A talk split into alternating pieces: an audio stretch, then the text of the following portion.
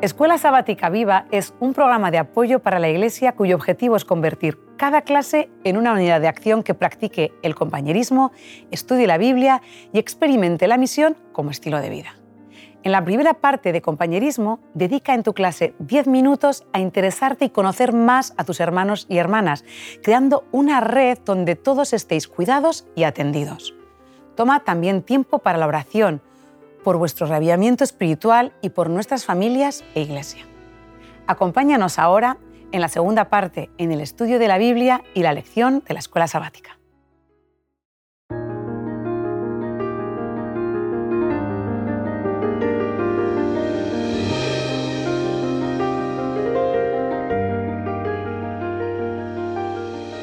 Bienvenidos de nuevo, Lidia y Xavi. Gracias. Gracias. ¿Qué tal? A la... Muy bien, y vosotros creo que también, ¿es así? Sí. Os veo contentos y os veo bien dispuestos para abordar eh, la reflexión Un poco preocupados de la estamos, lección ¿eh? 12 del capítulo 11. Estamos ahora en lo que es el meollo, ¿eh? el, el contenido esencial de los tres últimos capítulos de Daniel que tienen que ver pues, con la cuarta serie profética, de carácter apocalíptico, como apuntaba muy bien Lidia el primer día. Bien, eh, digamos en un principio que Daniel 11 se ajusta a tres puntos básicos tres puntos que son fundamentales. Comienza con los reyes eh, persas, que espero que Xavi nos dirá algunas cosas, y concluye en el monte santo de Dios. Así vemos el capítulo 11. Comienza con los reyes persas y termina el santo monte de Dios. En segundo lugar, se describe una sucesión de batallas entre el rey del norte ¿eh? y el rey del sur, y además se ve cómo afectan esas batallas al pueblo de Dios. Y en tercer lugar, concluye con un final feliz. El rey del norte es vencido junto al monte santo y glorioso. Ese es el Esquema. esquema central, el esquema básico, mínimo, ¿eh? esos tres puntos. Eh, y yo quiero pues, hacer la pregunta de rigor para que nosotros eh, comencemos ya nuestra reflexión y nos introduzcamos en este capítulo que no es, no es de los más fáciles de Daniel. Así que al comenzar a considerarlo, hagámonos la pregunta pertinente. Daniel 11 mantiene el paralelismo con los esquemas proféticos anteriores, según los capítulos 2, 7 y 8 y 9. ¿Qué podemos decir en ese sentido? Xavi, te damos a ti la palabra, primera vez. Pues yo creo que sí mantienen el mismo esquema. Vamos a encontrar los mismos eh, rangos de tiempo, por decirlo de alguna forma. Empieza desde los días del profeta y vamos a llegar hasta el tiempo del, hasta el tiempo del fin. Al mismo tiempo aparecen potencias mundiales que son opuestas al pueblo de Dios y a la tarea del pueblo de Dios. Y como comentabas a la introducción, tenemos ese final feliz. Así que más o menos seguimos un esquema muy similar a lo que hemos ido encontrando en todas las otras series de profecías de- del libro de Daniel.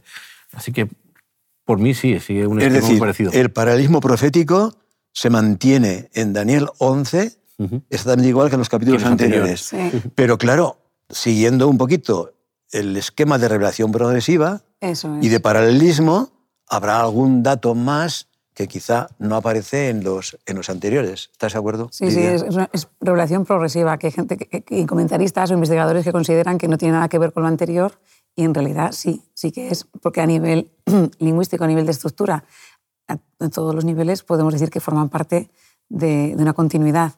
¿no? Y además em, el, el capítulo do- 10 es el prólogo, el 11 comenzaría El contenido el esencial. contenido esencial y en el 12 sería el epílogo tanto de, del- de la visión, o sea, del capítulo, como del la libro conclusión. completo. Muy bien, muy bien. Es así. Bien, eh, hemos de decir también, quizá eh, conviene que, que puntualicemos como bases a tener en cuenta en el momento de, de avanzar en la reflexión, que aquí tendremos que echar mano de la tipología. Es decir, eh, sabemos nosotros muy bien que algunos nombres de personas, algunos lugares, algunos hechos históricos del Antiguo Testamento, a partir de la cruz se convierten en tipos de los antitipos que tendrán lugar ya en el Nuevo Testamento. ¿eh? Eh, por ejemplo, pues, eh, no sé, la palabra Israel el Antiguo Testamento tiene un sentido muy literal, pero el Israel de Dios en el Nuevo Testamento Nos tipológicamente tiene como antitipo un significado más amplio. ¿de acuerdo? Entonces, así nosotros vamos a encontrar que algunos hechos, eh, algunas descripciones eh, que tienen lugar en el Antiguo Testamento, es decir, antes de la muerte de Cristo, Sí. habremos de verlas después de la muerte de Cristo de una forma antitípica, es decir, viendo la esencia de lo que era en el Antiguo Testamento, pero a nivel más amplio. Eso también lo vamos a ver eh, eh, en buena medida. Así que vamos a comenzar con el Antiguo Testamento, como nos dice literalmente el texto. ¿eh? Era el primer año de Darío el Medo. Allí estuvo Gabriel para animarlo y fortalecerlo, como dirá el versículo 13, de acuerdo, del capítulo anterior. Y vamos a encontrar el comienzo de la descripción.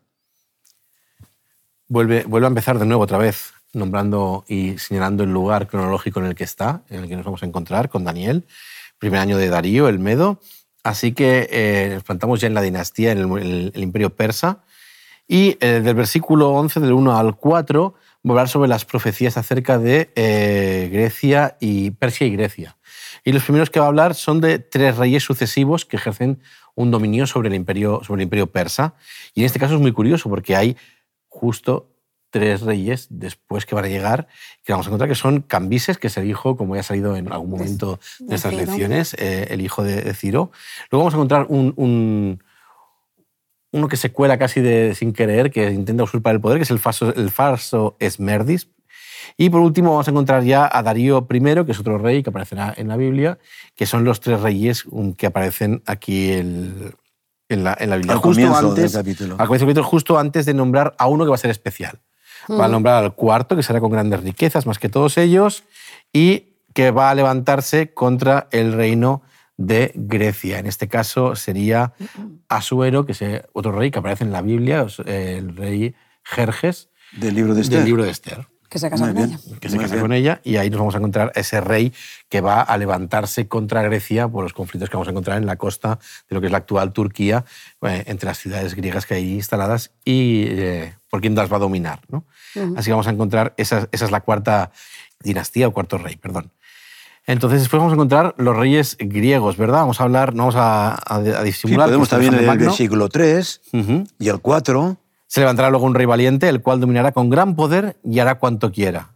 Pero cuando ellos haya engrandecido, su reino será quebrantado y repartido hacia los cuatro vientos del cielo, no a sus descendientes, ni según el Muy dominio bien. con el que dominó, porque su reino será dividido y pasará a otros distintos de ellos.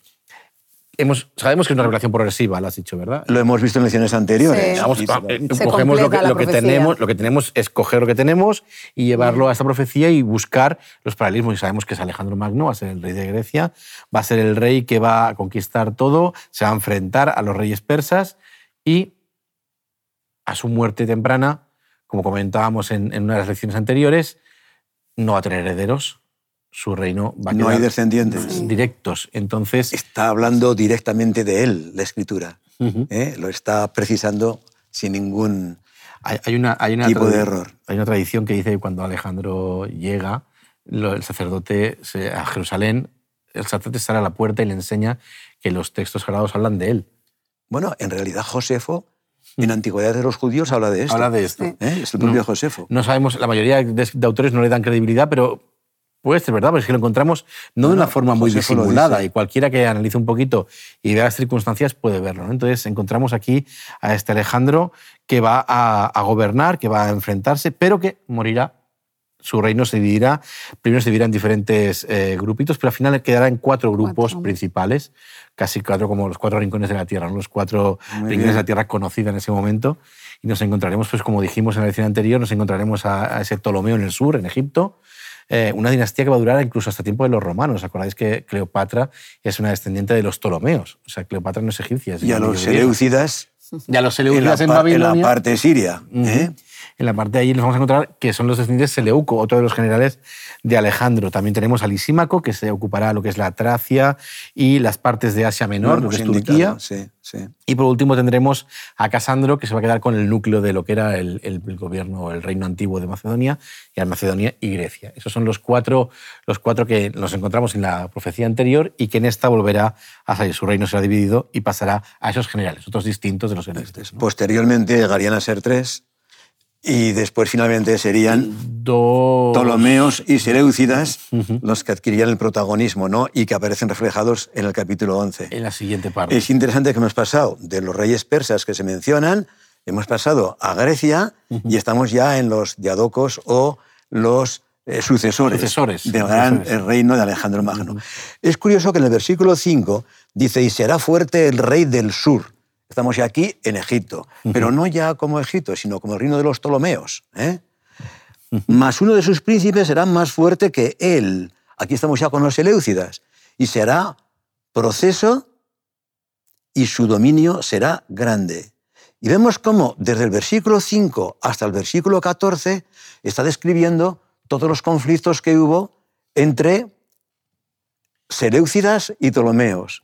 Intentos de uniones mediante matrimonios entre reyes, ¿eh? pero todo ese conflicto lo vemos en estos versículos, que no tenemos el tiempo para ir viendo con detalle cada uno, cada de, uno ellos, de ellos, si no, no llegaríamos a la mitad y se nos iría el tiempo. Pero esto es así. Y automáticamente, a partir de ahí, vemos que viene otro poder.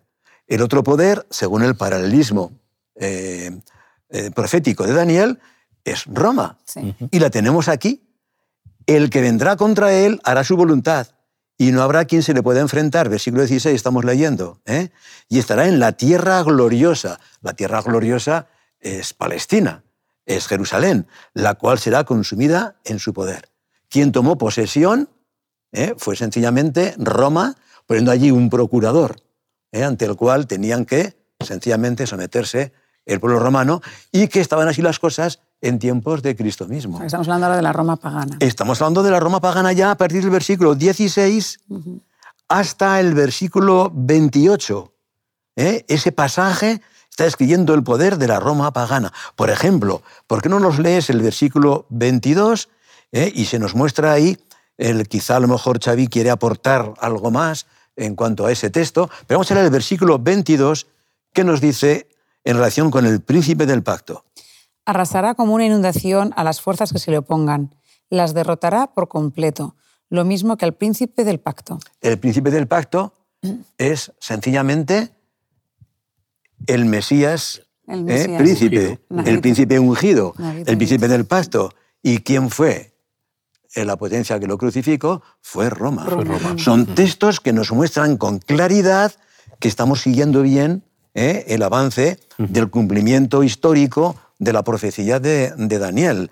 Eh, yo creo va, que, que va tú trazar, quieres añadir algún aspecto trazar, importante. Sí, me gustaría que la gente investigara un poquito, porque traza, aunque es un capítulo extremadamente complicado, cuando buscas un poquito las características de, la, de, estas, eh, de esta Roma que, que encontramos aquí, de esos líderes, vamos a encontrar descritos muy bien, por ejemplo, a dos emperadores romanos. Uno es eh, César Augusto, el primero, y el segundo vamos a encontrar a Tiberio. Tiberio. Eh. Solo hay que recordar, cuando habla de, de, de, Tiberio, hay que recordar, y se lo quieren buscar en las biografías de él, eh, sus últimos años, cuando él decide ya dejarlo todo e irse, se retira a Capri, el, el, nivel de degradación al cual alcanza su estancia allí, pero que es, una, es un espejo de cómo ha vivido su vida, una, una, vida. No ha sido un emperador querido, aunque ha sido un emperador muy eficiente y útil, ha sido un gran militar, ha sido un gran este, estadista, pero a la hora del de trato personal no ha sido una persona querida, ni mucho menos por sus resultados, porque ni él mismo quería quizás ser emperador. Pero bueno, eso son historias históricas. ¿no? Pero un hombre encontrar... despreciable. Eh, eh, la, no, dice el texto no, tenía, bíblico. no tenía empatía,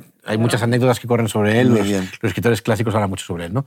Y es curioso como la Biblia lo, lo, pincela así muy, muy poco, pero nos permite marcarlo porque es precisamente el emperador durante el tiempo del cual se eh, ajusticia y se crucifica a Jesús mismo.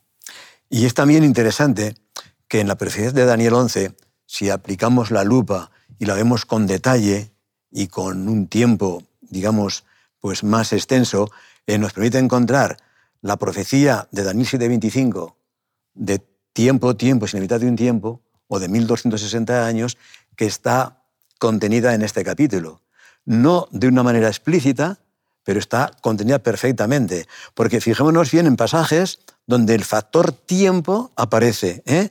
Dice el versículo 24, botín, despojos y riqueza repartirá sus soldados y contra las fortalezas formará sus designios, y esto por un tiempo.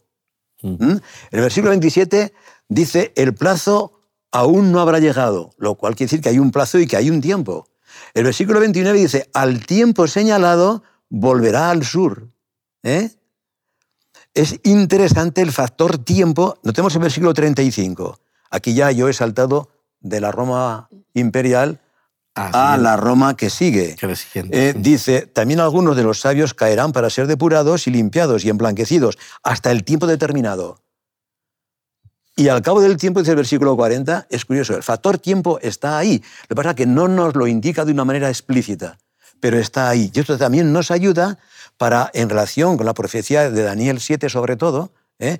cuando nos habla de las actuaciones, eh, encontramos 10 características del cuerno pequeño, ¿no?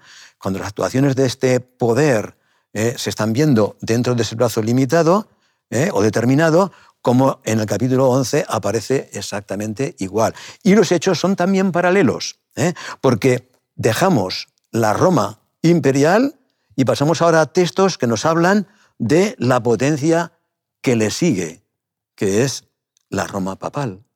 ¿eh? Vamos a ver, por ejemplo, en el versículo, 30 en el versículo 29. En el momento preciso, el rey del norte volverá a invadir al sur porque esta vez el resultado será diferente. Muy bien. Aquí tenemos un conflicto entre el norte y el sur, que no es exactamente igual que el que aparecía entre los reyes del norte y del sur, entre Seleucidas y Ptolomeos.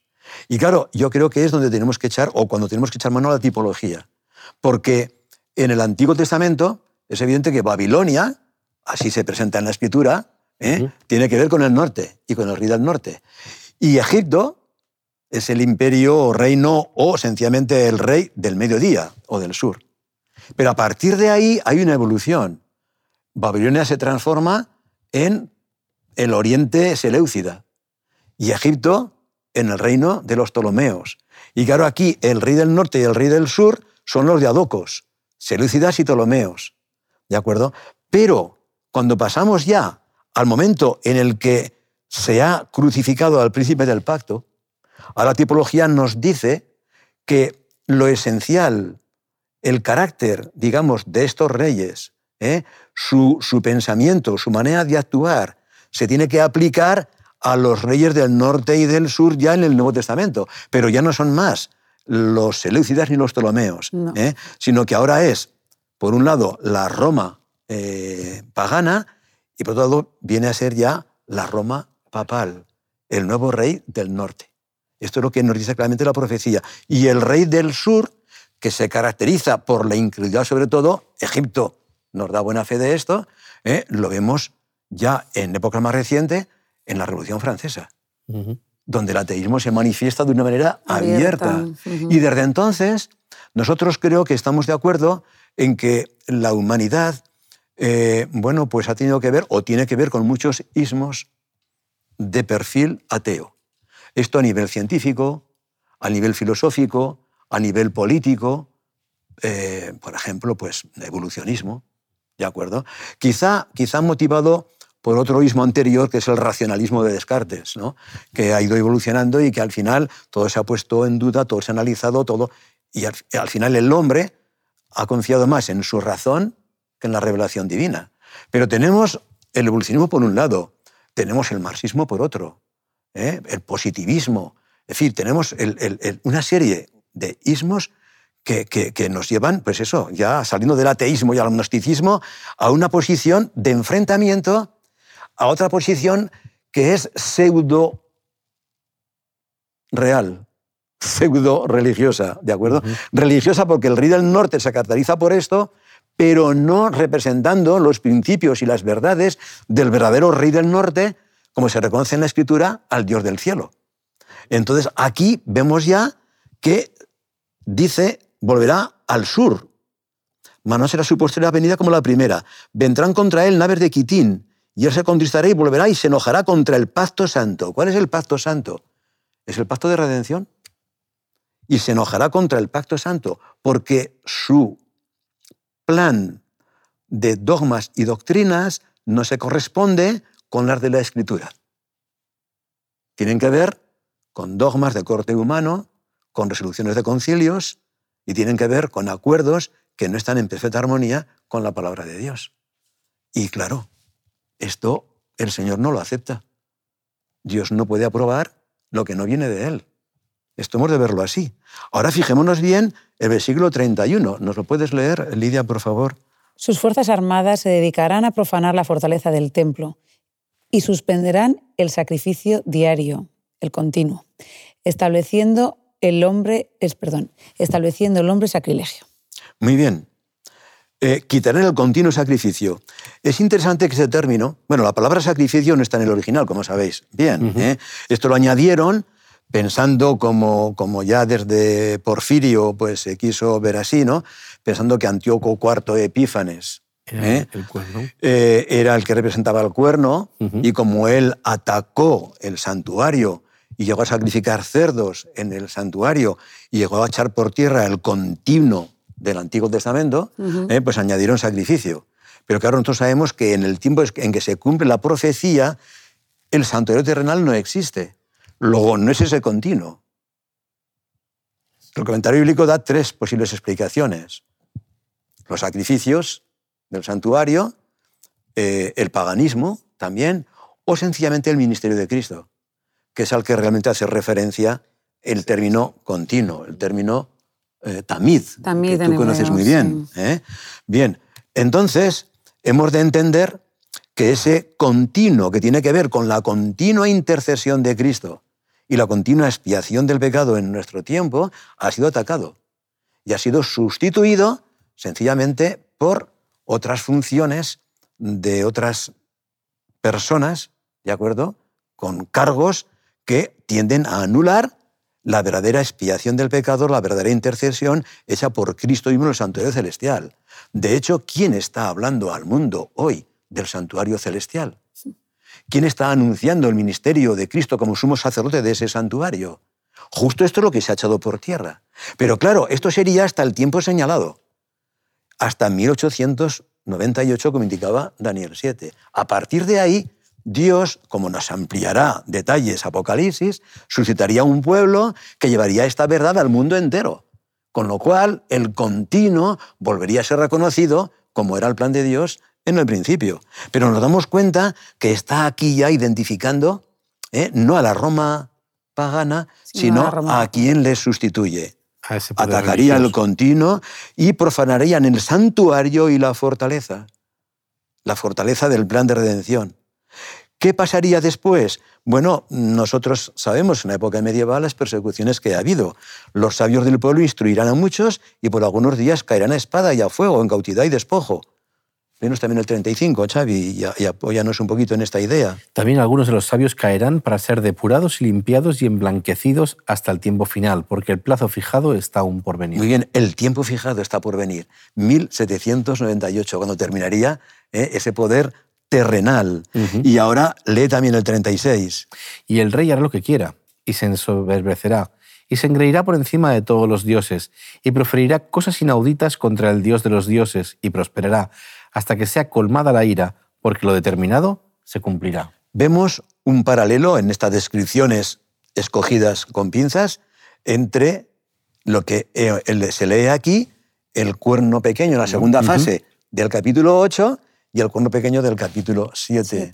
Estamos viendo el mismo poder, pero representado de diferentes formas. Y al cabo del tiempo, el rey del sur contenderá con él. Aquí es donde se refleja eh, de una manera, mm, en fin, profética y cumplida históricamente, eh, se describe cuando el general Berthier, por orden del gobierno francés, se presentó como representante del, rey del sur, eh, se presentó en Roma y atacó al rey del norte. Al cabo del tiempo, el rey del sur contenderá con él. Estamos en 1798. Y este tiempo, que va desde este momento hasta el tiempo del fin, que está por llegar, está descrito, por ejemplo, en Apocalipsis 12, 17. Podemos leerlo. Apocalipsis 12, 17.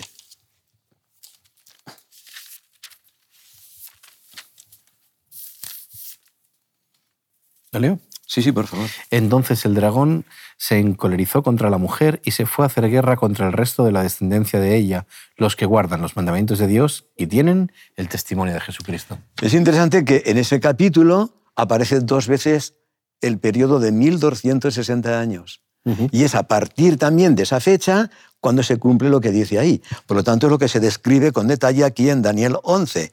Eh, el rey del norte se va a hacer fuerte, se va a enriquecer, se va a apoderar de los tesoros de Egipto y de todas sus cosas preciosas, y Egipto va a ser vencido. Es como si anticipara que todos los ismos asociados con el ateísmo van a tender a, desaparecer. Es decir, los va a absorber. De alguna manera va a capitalizar la atención del mundo. Y dice claramente que Edom, Moab y la mayoría de los hijos de Amón escaparán. ¿eh? Edom, Moab y Amón eran naciones parientes de los israelitas. Unos eran descendientes de Noé y Edom pues tiene que ver con, con Esaú. Esto lo sabemos perfectamente, ¿no? Escaparán. ¿Por qué? Porque están bajo su poder, pero en el tiempo del fin aceptarán el evangelio auténtico del verdadero rey del norte y saldrán aunque él extenderá su mano contra Egipto y todo lo que tiene que ver con ellos, por ejemplo, los de Libia y los de Etiopía que seguirán a Egipto. Y luego dice, noticias del oriente y del norte le automorizarán, y saldrá con gran ira para destruir y matar a muchos. Aquí hay una reacción final, porque fijémonos bien, noticias del oriente y del norte. El oriente y el norte son descripciones bíblicas del lugar de procedencia de Cristo, ¿de acuerdo? Y cómo aparecerá en este mundo por el oriente, que está tipificado, según Apocalipsis, por la conquista de Ciro, también de, Babilonia, que viene del oriente. ¿eh? Entonces, esas noticias le atemorizarán. ¿Por qué le atemorizan al rey del norte las noticias que vienen del norte? Porque no es el auténtico rey del norte. Estás sustituyéndolo, como dirá Pablo en Tesalonicenses. Lo estás sustituyendo. ¿eh?